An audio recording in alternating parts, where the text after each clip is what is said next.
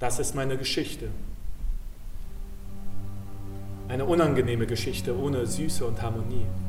Hermann Hesses Roman Demian wurde vom 25-jährigen Moritz Beichel inszeniert und dramatisiert. Er blieb nahe am Text. Ähm, ich habe mit 19 begonnen mit Hesse und als erstes Steppenwolf, dann Siddhartha, dann Unterm Rad und dann Demian. Auch mit 19 noch. Ich habe es in sehr kurzer Zeit gelesen und es hat Demian hat, also Hesse überhaupt, aber Demian hat mein Leben verändert. Das war mit ein Grund, die Geschichte auf die Bühne zu bringen. Mit 14, da fragt man sich schon, nach moralischem, nach wo ich selber bin, wer ich selber bin, ähm, wie ich in Beziehung zu anderen Menschen stehe, wer mich bewegt, wer mir nicht gut tut, wen ich aus meinem Leben entfernen möchte. Und das probieren wir zu erzählen, genau für dieses Alter. Der Entwicklungsroman erschien 1919 unter dem Pseudonym Emil Sinclair. Dieser Emil, in dem viel von Hesse selber steckt, berichtet von seinem Weg zu sich selbst. Ich will doch nichts als das zu leben versuchen, was von selber aus mir heraus will.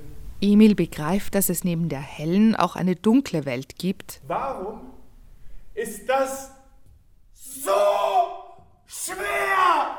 Und er findet Rat bei einem älteren Jungen, bei Max Demian. Über seine Bedeutung sagt Emil Darsteller Gabriel Kähler. Für mich selber ist es manchmal wie eine innere Stimme oder ein ein zu sich selber kommen in der Person von Demian.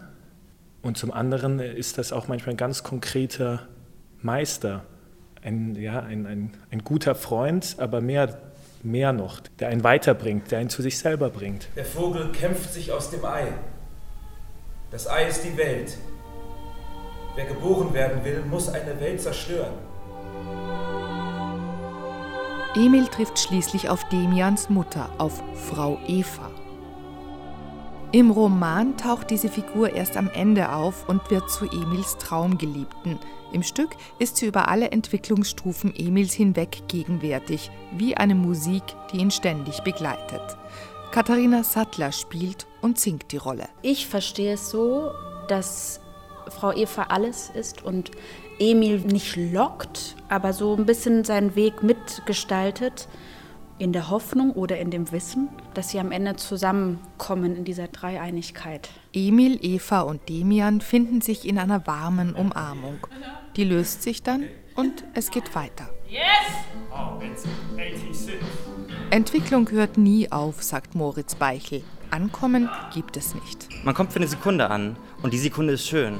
Das ist eine sehr, sehr schöne Sekunde. Dann ist man bei sich und alles ist schön, aber im nächsten Moment ist man schon wieder jemand anderes. Katharina Sattler. Diese Krisen und diese Sprünge und diese Entwicklungen mit sich selber und mit dem Leben, ich glaube, die hören ja nie auf. Man, es gilt, gilt ja, einen Weg damit zu finden, weil ans Ziel kommt man nie und heimkommen auch nicht.